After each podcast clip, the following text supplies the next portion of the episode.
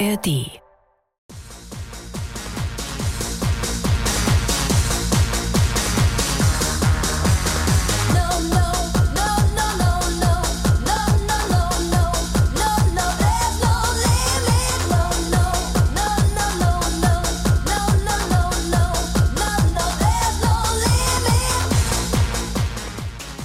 Ich muss gerade richtig lachen im Studio, so nebenher. Äh, hallo, Jens Balzer. Schönen guten Tag, hallo. Hi, du bist Autor und Schriftsteller und den Song, den hast du uns mitgebracht, um über Nostalgie zu sprechen. Macht No Limit dich nostalgisch? Bedingt. Ich weiß, dass viele Menschen damit Nostalgie verbinden. Ich habe gerade ein Buch über die 90er Jahre geschrieben und mich viel mit der Popkultur der 90er beschäftigt. Und man kommt da um No Limit nicht herum. Also es ist tatsächlich, wenn man in der Zeit popkulturell sozialisiert war, einer der Songs des Jahrzehnts. Und ich glaube, eine Stimmung auf den Punkt bringt, für die man nostalgisch sein kann, wenn man damals dabei war. Nämlich das Gefühl, dass es wirklich keine Grenzen mehr gab. Die Mauer war gefallen, die Welt war plötzlich offen, man konnte reisen, wohin man wollte, auf der einen Seite. Und auf der anderen Seite finde ich, dass in diesem marschierenden Beat, in diesem Triumphalismus, der da mitschwingt, auch schon so die dunkle Seite zu hören ist, die die 90er so hatten, für die man eigentlich jetzt so gar nicht mehr nostalgisch sein kann, nämlich so den Siegeszug des Turbokapitalismus. Ja, und mit in unserer heutigen Podcast-Folge, da begrüßen wir auch Monika Schönauer. Hallo Monika. Hallo. Verbindest du denn etwas mit diesem Song, den Jens mitgebracht hat? Ja, ich musste auch direkt sehr grinsen und das erinnert mich irgendwie an absolute Party-Ekstase, die vielleicht auch schon ein bisschen drüber ist. ähm, genau, also da ist auf jeden Fall einiges los dann emotional.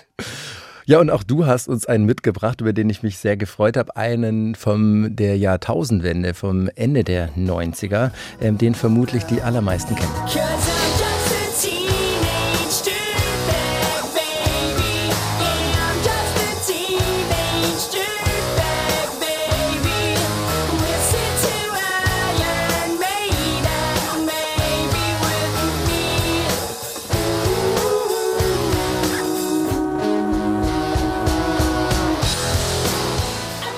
Ja, danke für diesen Ohrwurm auf jeden Fall schon mal. Welche Erinnerungen hast du daran? Ich übrigens muss direkt an American Pie denken. Und macht dich dieser Song nostalgisch? Geht mir genauso. Und ja, macht mich auf jeden Fall nostalgisch. Also ich höre das in meinem Alltag quasi nie, außer an Partys zu äh, späterer Stunde wenn das dann doch mal gewünscht wird, teilweise auch von mir, teilweise von Leuten, die ich kenne, das rettet irgendwie dann einen immer noch über die späteren Stunden, weil es einfach so ein wahnsinniger Feelgood-Song ist.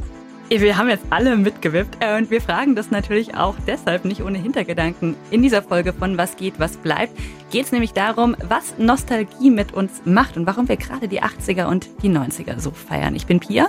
Ja, und ich bin Christian und auch wenn wir beide, ne, Pia, in den 80ern geboren sind, haben wir schon festgestellt, dass wir, wie wahrscheinlich alle, nicht nur nostalgisch in den 90ern und in den 2000ern schwelgen können, sondern auch in den 80ern und in den 70ern. Also man muss, und darüber sprechen wir wahrscheinlich auch in dieser Folge, äh, Dinge oder auch Momente gar nicht selbst erlebt haben, um da nochmal sich reinzufühlen. Ja, dafür muss man sich nur mal anschauen, wie Stranger Things, diese Netflix-Serie, durch die Decke gegangen ist mit ihrem 80er-Jahres-Setting. Da steckt ja total viel Nostalgie drin, so eine heimelige Erinnerung an früher. Aber warum funktioniert das eigentlich, dass wir dazu neigen, an dieses Früher, an dieses schöne Früher zu glauben? Wir schauen uns das jetzt mal genauer an. Ja, und da fragen wir doch am besten mal die Wissenschaftlerin in unserer Runde, Monika. Du bist Neuropsychologin und Professorin an der Uni in Freiburg und beschäftigst dich viel mit unserem Gedächtnis und mit dem Verarbeiten von Erinnerungen. Frage, haben wir den Hang dazu, zu glauben, dass früher alles besser war? Und wenn ja, woran liegt's? Ja, genau. Also ich glaube, das haben wir tatsächlich. Also wir wissen aus der Forschung zu unserem Gedächtnis für die Lebensereignisse, dass wir da eine Verzerrung haben, zumindest wenn wir jetzt Personen sind, die nicht depressiv sind, das läuft vielleicht da nochmal ein bisschen anders, dass wir uns eher an die positiven Sachen erinnern. Also das bleibt uns besser im Gedächtnis. Und das macht ja irgendwie auch Sinn. Man möchte sich vielleicht auch einfach weniger gern an die negativen Sachen zurückerinnern. Ja, und Jens, du hast schon gesagt, du hast ein Buch über die 90er geschrieben, das Zufall oder Chiffre No Limit heißt. Wenn wir das, was Bonika gerade gesagt hat, dass wir dazu neigen, uns an die positiven Dinge zu erinnern, mal übertragen auf unsere kollektive Erinnerung an die 90er, was war denn daran so positiv? Ja, die 90er, das fing an mit dem Mauerfall, mit dem Ende des Kalten Krieges, mit der großen Hoffnung darauf, dass jetzt, ne, es ist wohl das Ende der Geschichte ausgerufen. Das heißt, der große Konflikt zwischen den Blöcken und die große Kriegsbedrohung, unter der man in den 80er Jahren ja so litt, ein für alle Mal vorbei sein würde. Man konnte überall hin reisen. Die Menschen aus dem Osten glaubten, sie könnten jetzt irgendwie die Wohlstandssegnung des Kapitalismus genießen. Es war aber vor allem für Menschen, die damals jung waren, die konnten auf eine ganz neue Weise zusammenkommen und vor allem zusammen feiern. Ne? Das ist ja der Mythos, ich spreche aus Berlin, der Mythos, von dem Berlin bis heute zehrt. Die Mauer war offen, es gab ganz viele leerstehende Gebäude in Berlin Mitte und da ging man rein und stellte einfach eine Anlage auf und konnte dann Techno-Partys feiern mit Menschen, die sich sonst im normalen Alltag wahrscheinlich nie über den Weg gelaufen wären. Das ist so ein ganz großer Befreiungsmythos, für den man tatsächlich nostalgisch sein kann, weil der ja nun bekanntlich mittlerweile vollständig verschwunden ist aus unserem Leben. Also die Kindheitserinnerungen, die können quasi helfen. So habe ich jetzt Monika dich verstanden. Egal ob verklärt oder unverklärt, die rosarote Brille ist ja oft die, durch die man dann schaut, wenn man zurückguckt. Also es ist so ein Trick des Gehirns, um sich eben mehr an die positiven Dinge zu erinnern. Also würdet ihr dann quasi der These zustimmen, dass Nostalgie so ein Strohhalm ist für schlechte Zeiten? Ja, das würde ich sagen. Also da gibt es Forschung auch dazu, was genau das auch zeigt, dass je schlechter die Zeiten, desto mehr hat man auch einen Hang zu äh, Nostalgie. Dann ist es auch so, wenn man diese nostalgischen Gefühle hat, dass das das positive Erleben schon auch verstärkt. Also würde ich sagen, das ist korrekt. Und wie funktioniert das dann genau im Hirn?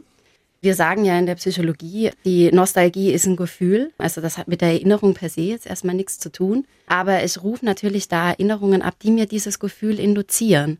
Und das passiert quasi genau so, wie wenn ich das wieder erlebe. Das heißt, ich rufe mir diese gute Erinnerung ab und dann kommt quasi auch das körperliche Erleben mit dazu, dann geht das Emotionssystem an, wir fühlen uns besser, wir fühlen uns zufriedener. Das ist quasi wie ein Wiedererleben. Vielleicht ein bisschen abgeschwächt, aber per se, der Mechanismus ist der gleiche.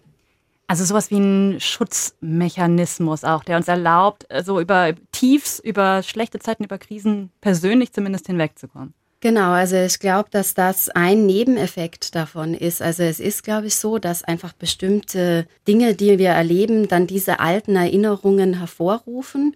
Und dann kommt eben diese ganze Kaskade irgendwie, dass wir uns wieder gut fühlen, dass wir uns an die guten Zeiten erinnern. Und das hat dann natürlich das einfach auch als Nebeneffekt dass wir damit über schlechte Zeiten kommen. Und vielleicht ist das auch der Grund, warum wir diese Gefühle häufiger haben, wenn es uns gerade schlecht geht oder wenn die mhm. Zeiten gerade nicht so gut sind. Mhm. Jetzt sagst du gerade erinnern. Die Verklärung ist ja ein ganz großes Element auch des Zurückerinnerns. Es war ja vielleicht auch nicht immer alles so gut, wie man es in Erinnerung hat. Wie viel Verklärung ist denn gut für uns, Jens? Was sagst du? Ich da noch einen Schlenker machen darf, ich, mhm. ich glaube, der die Frage mitbeantwortet. Ich glaube, es geht nicht nur darum, schlechte Erinnerungen gewissermaßen zu verklären, sondern wenn man sich mit Kulturgeschichte befasst, dann gilt Nostalgie vor allem auch immer, wenn man sich jetzt an unsere Kindheit oder die 80er, die 70er zurückerinnern, dann Zeiten, in denen die Welt langsamer war, also langsamer und weniger komplex und damit auch weniger stressig als das, was wir heute haben. Also man kann irgendwie zum Beispiel für die 90er sehr nostalgisch sein, wenn man sich daran erinnert, wir waren nicht die ganze Zeit erreichbar. Man hatte Telefone, es gab die ersten Anrufbeantworter, das war schon ein Wahnsinnsding. Es gab keine Mobiltelefone und noch gar keine Smartphones. Und in den 80ern ging man in den Schallplattenladen und kaufte sich eine Schallplatte im Monat, je nachdem, wie viel Geld man hatte. Also es war alles weniger, es war alles weniger komplex, es war alles langsamer. Aber wenn man sich dann mal zurückerinnert, da wo die Verklärung einsetzt, wenn man in den 80ern oder wie ich in den 70ern aufgewachsen ist, da hatte man damals das Gefühl, es müsste doch einfach jetzt mal ein bisschen schneller gehen. Es passiert einfach nichts. Die Welt steht still. Wo bleibt die Entwicklung? Und die Entwicklung, die dann eingesetzt hat, die hat einen dann in vielen Fällen dann auch natürlich wieder überfordert. Die Monika, sehe ich, zieht hier die Augenbraue hoch und grinst. Wie sieht es aus neuropsychologischer Sicht aus, was der Jens da gerade Ich habe eher irgendwie da so eine direkte Reaktion drauf, dass mir denkt, ja, das stimmt, das war früher alles langsamer und vielleicht ist das schon auch gerechtfertigt zu sagen, früher war alles besser. Aber ich glaube, die Verklärung ist da schon da. Man vergisst, mhm. was das für zusätzlichen Aufwand auch bedeutet hat. Also wenn ich mir meine Arbeit momentan vorstelle, irgendwie in den 70er Jahren, da wäre ich von Bibliothek zu Bibliothek gerannt und hätte unglaublich viel Zeit auch dadurch verloren und viel Ressourcen aufwenden müssen, um an die Literatur zu kommen. Und ich glaube, dass das schon auch wirklich stressig war. Aber da erinnert man sich halt nicht dran, weil man vielleicht auch diese positive Verzerrung hat, dass man sich halt an die guten Sachen dann erinnert. Und das Schlechte dabei einfach ausklammert. Das ist nicht so, dass man das nicht weiß. Also man kann darauf zugreifen. Aber in diesen Situationen, wo dieses nostalgische Gefühl kommt, macht man das einfach nicht. Ja, vielleicht so ein Unterschied zwischen reflexiver Nostalgie oder einer Nostalgie, in der ich mir dann trotzdem bewusst bin, dass das erstmal gerade eine rosarote Brille ist, durch die ich Dinge betrachte. Ja, Jetzt haben wir gerade über das eigene Erleben gesprochen, aber es gibt ja auch eine Nostalgie für Zeiten, die wir gar nicht erlebt haben. Und das finde ich ganz interessant, was die Kuratorin des Badischen Landesmuseums in Karlsruhe da erzählt hat über ihre Ausstellung. Sie sind zurück, die 80er, die mhm. jetzt eröffnet wird. Die 80er Jahre sind medial zurück gerade. Die 80er Jahre sind im Fokus der Wissenschaft jetzt, weil viele Sperrfristen der Archive fallen. Manche tragen die Moden der 80er wieder auf. Nicht zuletzt kommen die 80er in Form der Babyboomer, die jetzt bald in Rente gehen werden, auch einfach erinnerungsgeschichtlich in der breiten Bevölkerung an. Und die sind es, die uns immer wieder fragen, was habt ihr aus meiner Zeit eigentlich im Museum? Das finde ich total spannend, weil sie sagt ja auch, es sind die Babyboomer, die jetzt kommen und sagen, hey, wir erinnern uns an die 80er, habt ihr da was? Und gleichzeitig gibt es ja auch bei Leuten wie Christian und mir so ein nostalgisches Gefühl für früher, für Sachen, die wir nicht erlebt haben. Warum empfinden wir denn nostalgische Gefühle für eine Zeit, in der wir gar nicht gelebt haben oder an die wir uns überhaupt nicht erinnern können zumindest? Also eine Funktion von dieser nostalgischen Erinnerung ist ja auch irgendwie den Zusammenhalt zu stärken. Also auch wenn das jetzt nostalgische Erinnerungen irgendwie an meine Jugend, an mein frühes Erwachsenenalter sind. Also ich erinnere mich zum Beispiel auch selbst, ich bin sehr nostalgisch für diese Zeit von irgendwie Simon Garfunkel und den Beatles, weil das einfach Songs waren, die bei uns auf dem Weg in den Urlaub auf diesen ewig langen Autofahren rauf und runter liefen, weil das einfach die Musik war, die meine Eltern aus der Kindheit oder aus ihrer Jugend kannten kannten. Und dann überträgt sich das vielleicht einfach auch von Generation zu Generation. Das ist dann eher was Soziales oder wenn das noch früher ist, vielleicht auch was Kulturelles, dass es eben Dinge gab, die Jahrzehnte geprägt haben oder einfach auch die eine wichtige Zeit im Leben von Personen, die einem nahestehen, geprägt haben, was man dann lernt und sich selber mitnimmt, weil da positive Gefühle auch in der Familie zum Beispiel mit verbunden sind oder in der Gesellschaft. Also so was Intergenerationelles im Prinzip. Ja, genau. Ja, okay. Also man schreibt ja so Dekaden oder bestimmten Songs dann bestimmte Gefühle zu. Jens, du hast jetzt schon mehrere Bücher geschrieben. Also mhm. es gibt die goldenen 20er, über die hast du nicht geschrieben. Es gibt die beschwingten 50er, über die hast du auch nicht geschrieben. Aber über die 70er, jetzt über die 80er in deinem neuen Buch, über die 90er. Würdest du sagen, auch du trägst zu dieser Kategorisierung, eben zu dieser Zuschreibung bei? Kann man das so einteilen in diese Jahrzehnte, die dann für irgendwas Bestimmtes stehen?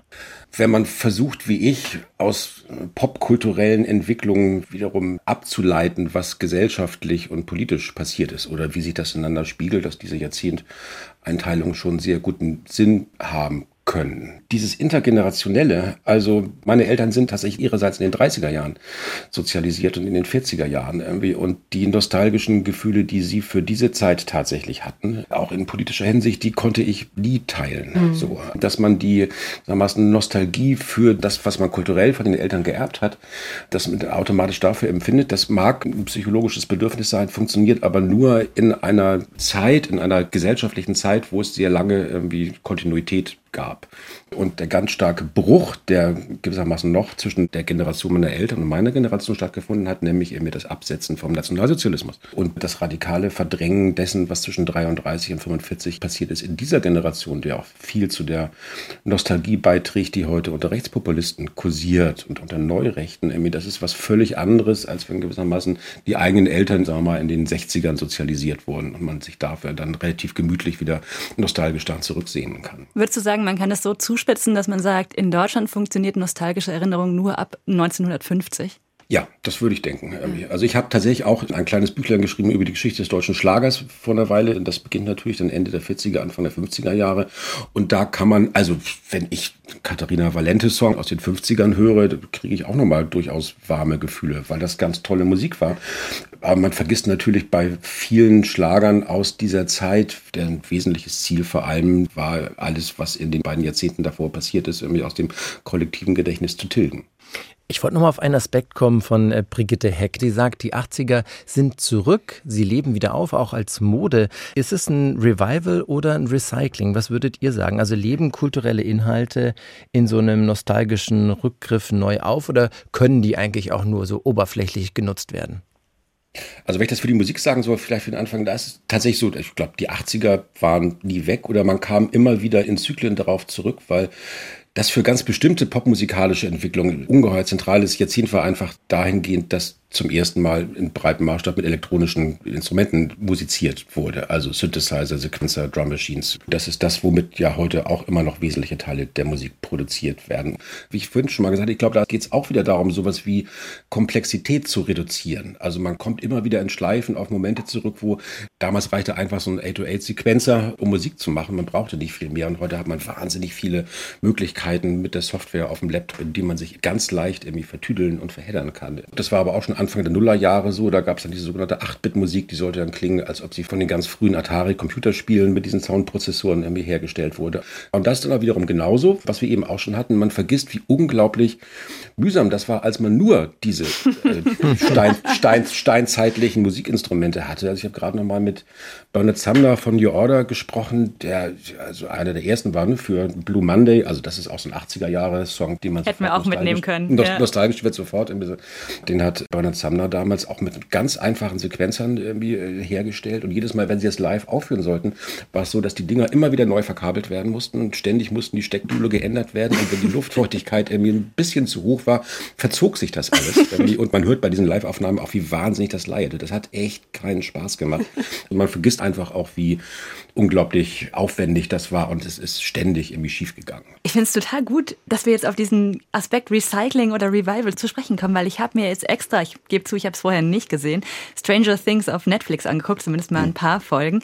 Ich würde dir gar nicht widersprechen, aber ich würde es ergänzen mit bei Stranger Things ist das ja eigentlich fast das Gegenteil. Das ist ja mit einem riesigen Aufwand alles auf 80er Jahre getrimmt. Mhm. Die sind wahrscheinlich in irgendwelche, also wenn sie die Klamotten nicht selbst genäht haben, sind sie wahrscheinlich durch irgendwelche Archive gelaufen und haben sich da die Caps und die T-Shirts und die Schuhe und so weiter und die Fahrräder, diese Bonanza-Räder und so rausgeholt. Es gibt also schon sowas wie eine, sagen wir mal, ein kapitalistisches Interesse an dieser Vermarktungsstrategie Nostalgie auch, oder? Ja, es gibt natürlich ein kapitalistisches Verwertungsinteresse, weil, wie ja eben auch schon gesagt wurde, zum einen die Generation der Boomer, die natürlich über viel Geld verfügt, dass sie dann auch in solche Fashion-Items investieren kann. Aber man sieht dann, also noch ein Beispiel aus der Musik, irgendwie wie wahnsinnig viel Geld die Musikindustrie jetzt gerade mit so Boxen macht, ne? wo dann so einzelne Alben aus den 80ern dann mit 10 bis 20 teilweise Bonusalben mit irgendwelchen Outtakes und Live-Mitschnitten dann nochmal in, in sündhaft teuren Boxen irgendwie unters Boomervolk gebracht werden als Vinylplatten. Und dafür wird viel Geld ausgegeben. Das ist natürlich ein Markt auf alle Fälle. Bei dieser ästhetisierten Nostalgie, die da zu sehen ist bei Stranger Things, Monika, hol uns nochmal ab, was die körperlichen Auswirkungen sind, wenn wir Nostalgie spüren. Würdest du sagen, Stranger Things mit ihrem 80er-Look ist also gesundheitsfördernd? also ich glaube, Stranger Things ist auf jeden Fall gesundheitsfördernd. Ich weiß nicht, ob das nur der 80er-Look ist. Das ist ja wirklich eine Serie, die sehr gut gemacht ist. Ähm, aber ich glaube schon, dass das auch was ist, was das vielleicht bedingt, dass man diese nostalgischen Gefühle so gut nutzen kann. Also man sieht das ja auch in der Musik. Also ich persönlich zum Beispiel höre super gerne Beats und da wird ja auch viel gesampelt. Und das vereinfacht das, aber ich finde schon auch, dass es besonders gut ist, wenn gut gesampelt ist und dann irgendwie was Gutes Neues draufgesetzt wird. Deswegen würde ich vielleicht sogar sagen zu der Frage vorher, ist das Revival oder ist das Recycling? Ähm, das Recycling klingt irgendwie immer so negativ, aber ich finde das eigentlich positiv. Ich wünsche mir eigentlich, dass das Recycling ist und dann aber auch vorwärts geht. Also, dass man was nimmt mhm. von früher, wo man sich andocken kann aber dann schon das irgendwie auch weiterentwickelt. Und das wäre für mich so der Idealzustand. Aber ich sehe das natürlich, wie ihr gerade schon angesprochen habt, dass da Marktinteressen vielleicht auch eine große Rolle spielen. Das gab es natürlich in den Generationen vorher auch schon. Es, es gibt natürlich auch wirklich, ich weiß nicht, in meinem Alter, in den 70ern, 80ern zur Schule gegangen. Ich glaube, jeder, der damals zur Schule ging, hatte mindestens einen Musiklehrer, der in einer Rolling Stones Coverband spielte. Und das war natürlich irgendwie, wenn dann, wenn dann die versammelte Lehrerschaft dann wieder versuchte, irgendwie Satisfaction darzubieten. Das, das, das ist natürlich wirklich furchtbar. Das haben wir Teenager in den 80ern irgendwie mit dem allergrößten Grauen gesehen. In der Jugend ist es ja auch eine Zeit, wo man sich auf alle Fälle dann von dem, was davor ist, absetzen will. Also ich glaube, diese Nostalgie gerade für frühere Pop-Epochen setzt dann auch erst später ein, also auch für Epochen, die man nicht erlebt hat, wenn die eigene kulturelle Sozialisation abgeschlossen ist. Es gibt tatsächlich auch, korrigiert mich, aber unter Popkritikern kursieren immer psychologische Studien, die sagen, dass die allermeisten Leute mit 30 aufhören, aktiv neue Musik zu hören, sondern dass dann irgendwann so ein, so ein, so ein Sättigungsgrad erreicht ist, dass man also jetzt mit 40 springt man auf das ganz neue heiße Ding, das einem von der Popkritik empfohlen wird, eher nicht mehr an, weil man sich eigentlich eher an der Musik seiner Jugend orientiert. Mhm. Oh, ich würde jetzt gerne, ich würde dir gerne widersprechen, aber ich glaube, ich kann es gar nicht. Sorry, Christian. Ich würde gerne einen kleinen Schwenk machen von der Frage, was geht, was macht Nostalgie mit uns, wenn wir Filme anschauen, die uns nostalgisch machen, wenn wir in unserer Kindheit schwelgen. Ich würde gerne auf eine gesellschaftliche Ebene wechseln und fragen, was bleibt eigentlich davon? Und dann auf die Politik zu sprechen zu kommen. Hat ja auch in der Politik in den letzten Jahren ein großes Revival. Die Brexiteers zum Beispiel, Take Back Control oder von Donald Trump, Make America Great Again. Übrigens etwas, was auch in den 80ern schon mal mit Reagan als nostalgisch nostalgische Figur wahrgenommen wurde. Daher die Frage in die Runde, wie unschuldig ist eigentlich Nostalgie? Ja, da würde ich auch sagen, ich glaube, dass äh, man Nostalgie auch instrumentalisieren kann. Also das ist ja psychologisch so, dass wenn die Zeiten schwieriger sind, wir eher einen Hang zu diesen nostalgischen Gedanken haben, weil das uns natürlich auch hilft, uns besser zu fühlen. Das gibt uns sozialen Support oder es fühlt sich an wie sozialer Support. Aber wenn dann von der Politik gesagt wird, oh, es ist alles ganz schlecht und früher war das besser und die Person, die das verkörpert, sagt, mit mir in der Zukunft wird das wieder besser, dann macht sich natürlich jemand diesen psychologischen Effekt von Nostalgie zunutze und kann dadurch wirklich auch groß Einfluss nehmen auf die Orientierung, die politische Orientierung von mhm. Leuten. Das sehe ich sehr, sehr kritisch. Mir ist beim Schreiben am 90er-Buch aufgefallen, die 90er beginnen ja nicht nur mit dem Fall der Mauer, sondern auch mit der Fatwa gegen Salman Rushdie. Und wenn man in den 80ern aufgewachsen ist, so in Westdeutschland, dann dachte man, wir sind diese blöde Religion jetzt endgültig losgeworden. Wir sehen uns später in den, in den 90ern, wird nicht nur der politische Islam zu einer globalen Macht, sondern auch der christliche Fundamentalismus kehrt mhm. zurück, der dann ja letztlich zu Trump führt. Da würden jetzt, glaube ich, unterschiedliche Akteure sehr unterschiedlich den Begriff der Nostalgie verwenden. Ne? Also ich wäre nostalgisch für einen Zustand, wo man dachte so, ne, das hat sich alles erledigt, so mit der Religion. Und wer religiös ist, ist automatisch nostalgisch.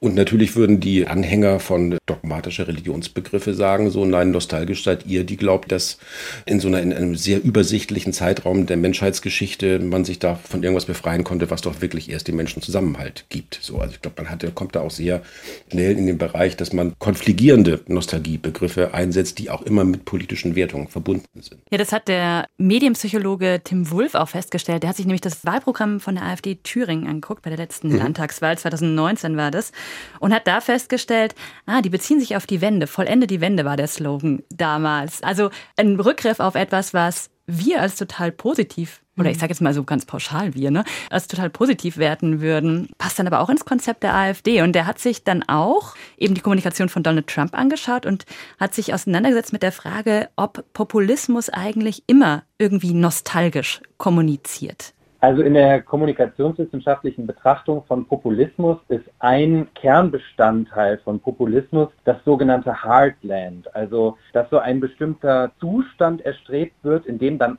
in Anführungszeichen alles gut ist. Und dieses Heartland, das weist sehr viele Eigenschaften auf, die eben auch mit so einer Nostalgie einhergehen können. Ja, mit so einem früher war alles besser, mit so einer romantischen Vorstellung davon, dass wir so einen Zustand wiederherstellen können. Das ist ja ein gefährlicher Spruch, ne? Früher war alles besser, weil ähm, der verbaut ja auch die Gestaltung einer Zukunft. Also ist es, wenn man quasi kein Rezept hat für die Gegenwart oder die Zukunft?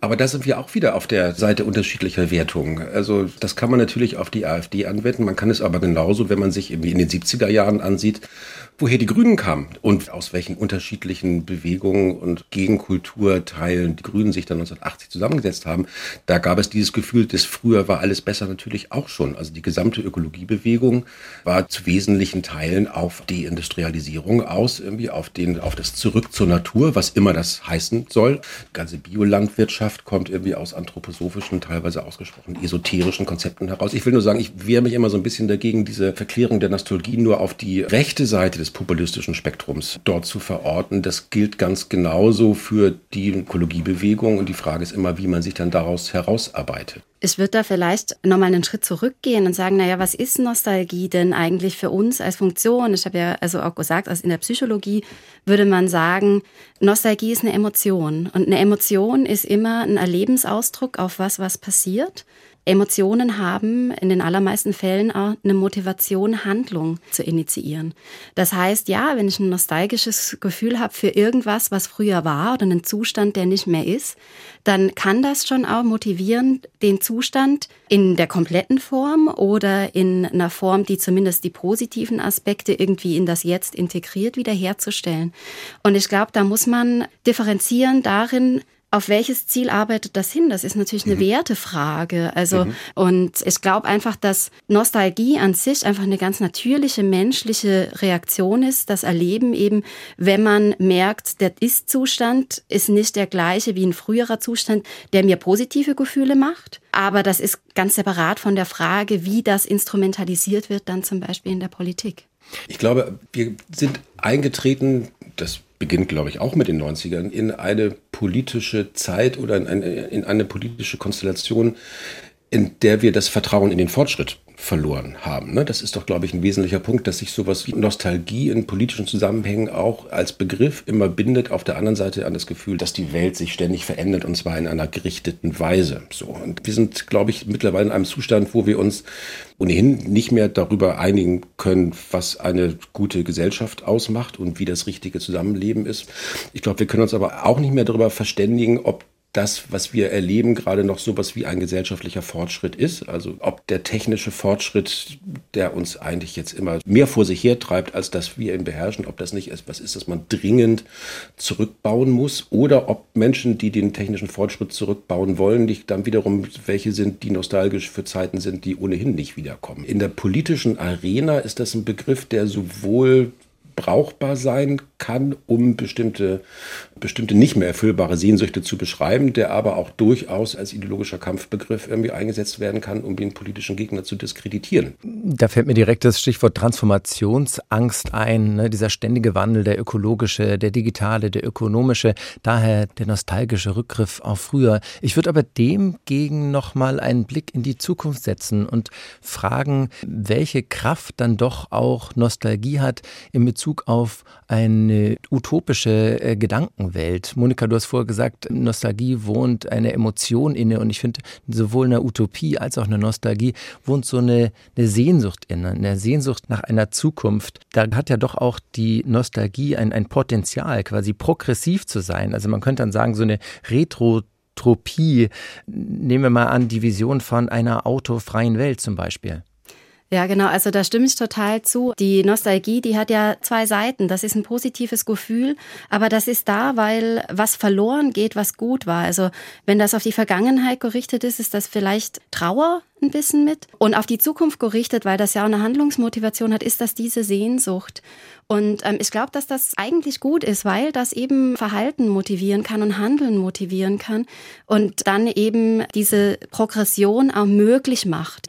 Und dann muss man eben sehen, dass man das umsetzt, nicht als rückwärts gerichtet, ähm, sondern wirklich auch schaut, dass das halt in die momentane Zeit und den gesellschaftlichen Kontext passt.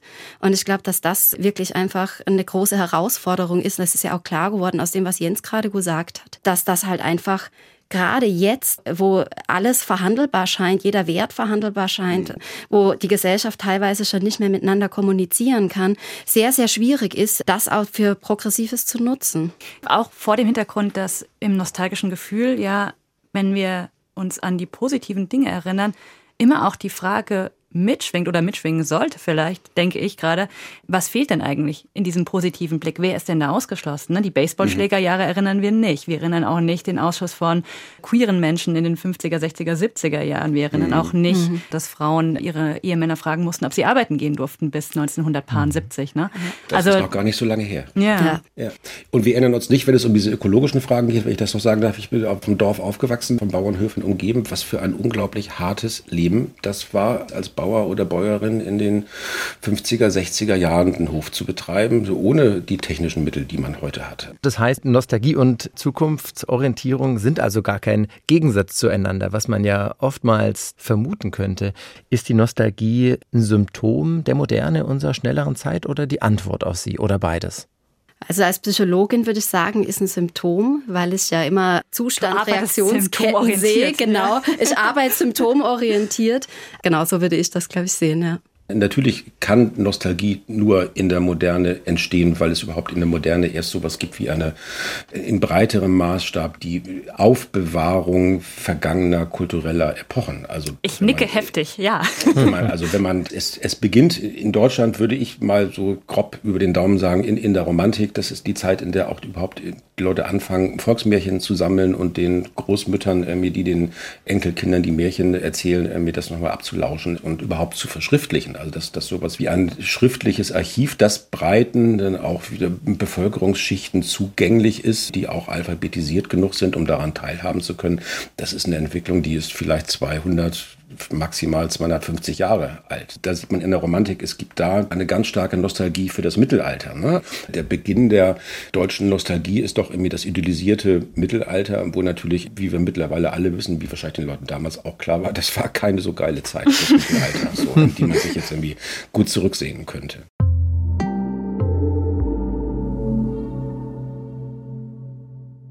Ihr drei, auf den Straßen, da habe ich jetzt schon mehrmals die Buffalo-Shoes gesehen. Also ähm, es ist oh richtig, Gott. die 80er sind wieder da. Die 90er. Das die, 90er. die 90er sind wieder da. Buffalo, Buffalo sind 90er. Apache singt auch, hey, ich äh, bin euer 90er-Daddy. Ja.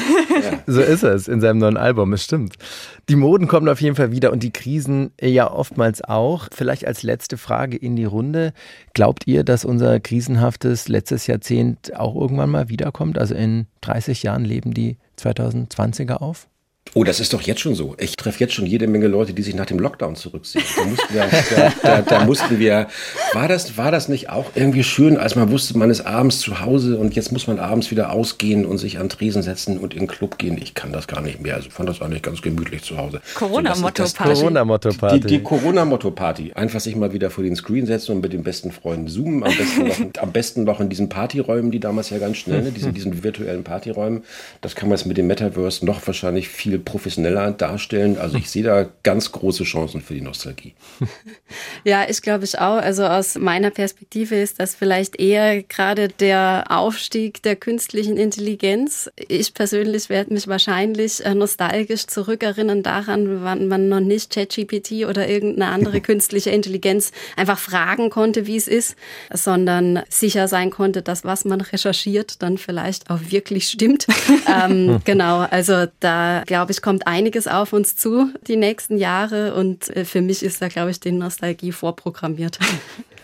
Das war's mit unserer nostalgischen Folge hier bei Was geht, was bleibt. Danke, Monika Schönauer. Danke, Jens Balzer.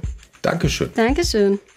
Ja, wir hoffen, ihr habt einiges dabei gelernt, vor allem über die Gegenwart. Wenn ihr Anmerkungen habt oder Anregungen oder Kritik natürlich auch, dann lasst es uns gerne wissen. Ja, wie immer könnt ihr eine Mail schicken an kulturpodcast.swr.de. Und ihr könnt unserem Podcast folgen, unter anderem in der ARD Audiothek, damit ihr in zwei Wochen zur neuen Folge wieder an uns erinnert werdet. Das waren wir beide, das waren Pia und Christian. Macht's gut, bis bald. Tschüss.